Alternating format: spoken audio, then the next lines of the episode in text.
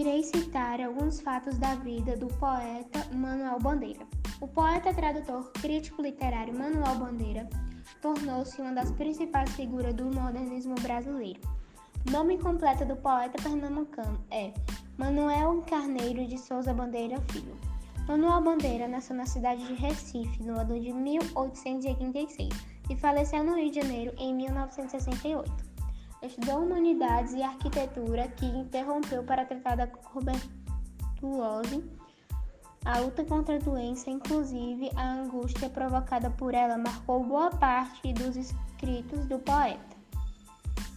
Bandeira chegou a se internar em instituições de saúde de Petrópolis, Teresópolis e campanha para tratar de tuberculose.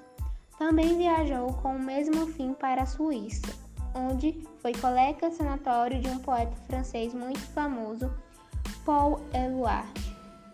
As Cinzas da Honra, seu primeiro livro, foi impresso com apenas 200 exemplares bancados pelo próprio poeta.